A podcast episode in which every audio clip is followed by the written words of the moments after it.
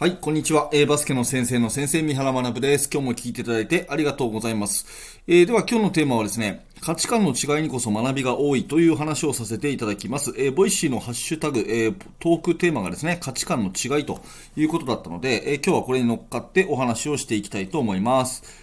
えー、っと、まバスケの指導者としてですね、えあなたもこだわりがあると思うんです。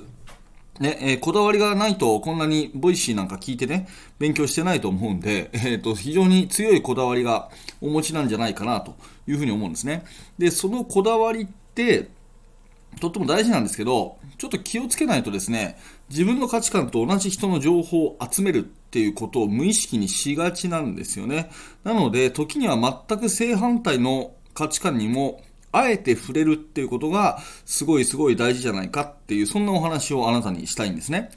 で、私、昔こんな体験をしたことがあります。えっ、ー、と、ある試合に負けた時のことですね。うん。何の大会だったか忘れちゃったんですけど、大会に負けて、で、負けた後って、まあ、指導者仲間同士、結構いろんな話しません？で、私はね、えー、よくするんですね。むしろそれが好きなんですよね。指導者の先生たちと、えー、話をしたときに、ね、えっ、ー、と、お宅のチームはどういうね、ディフェンスのルールだったの？ね、ど、どういう練習してんの？とかですね、えー、なんであのね、何番の何々君をね、あそこで、えー、出したの？とかね、あそこでベンチに退けたの？とかですね、それからタイムアウトあそこで取ったけど、あの時にどんなことを言ったの？とかですね、まあ、そういう話をいろいろするのが、まあ、あの、結構好きだし、勉強になるんですよね。で、こういう人と話をしてるときに、うん、ある時ね、あ、その試合の時は、たまたまね、見に来てた学校関係者の人がいたんですね。で、その学校関係者の人は、全然バスケットボールやったことない人で、まあ、素人の方だったんですよ。で、その方と、その当日は話しなかったんだけど、翌日ね、えっ、ー、と、こんな話になったんですね、その素人の方と。うん。ね、三原さんさ、昨日の試合負けたでしょと。で、見てたけどさ、全然シュート入んなかったじゃない。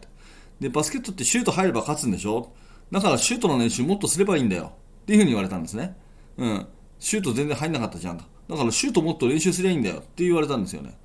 で、私はね、内心に素人の人にこう言われてね、なんか、なんかうるさいなと素人のくせになんてね、ちょっと内心思いつつも、この話の内容をハッとしたんですよね。うん。なんでかっていうと、まあ、ズバリ、これがですね、真実だったからなんですね。シュートが全然入んなかったから、シュートの練習すればいいじゃん。って言われて、ハッとしたんですよね。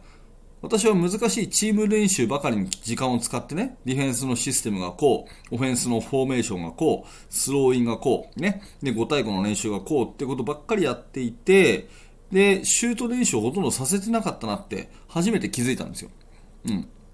で、確かにシュート入れりゃ勝つゲームなんだから、シュート練習たくさんして、シュートたくさん入れればいいじゃないっていうふうに言われて、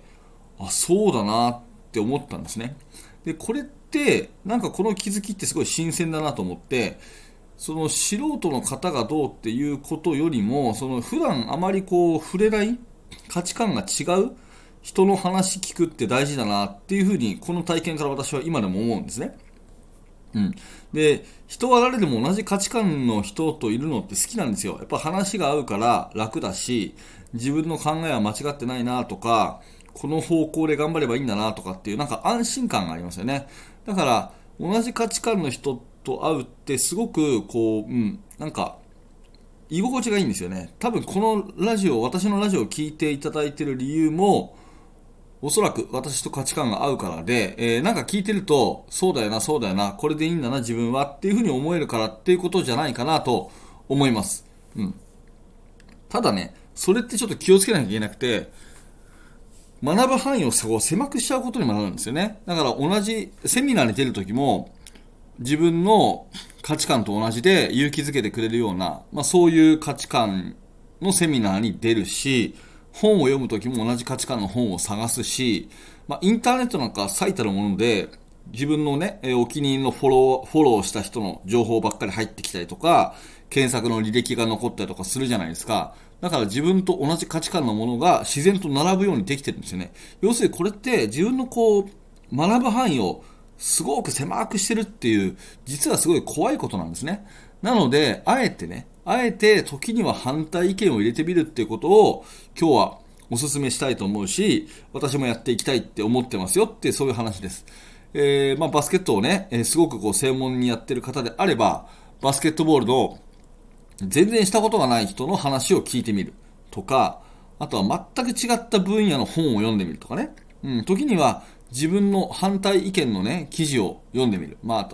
部活動で言うんだったら、ね、えー、とにかく練習のね、えー、量よりも質が大事だとあなたが思ってるとするじゃないですか。ね、週3日でも、週2日でもいい成果が出るというふうに言ってる人がいるとするでしょそしたらその人に関する本ばっかり読むんじゃなくて、時にはね、いやいや練習っていうのはやればやるほどいいんだと。とにかく練習の質なんかよりも量なんだっていうふうな人の、えー、記事を読んでみるとかね。そういうような、まあ、あの、全然違う価値観に触れてみるってことが結構ね、重要なんじゃないかなっていうふうに思います。そんなことが自分のね、頭を柔軟にして新たな視点に気づくことになるので、え今日はね、時には反対意見の価値観も取り入れてみようというお話でした。はい。ということで、えー、このチャンネル毎日毎朝放送しております。もしよかったらチャンネルのフォローしていただいて、いいねのボタンを押して応援してくださると嬉しいです。また明日の放送でお会いしましょう。えー、最後までありがとうございました。三原学でした。それではまた。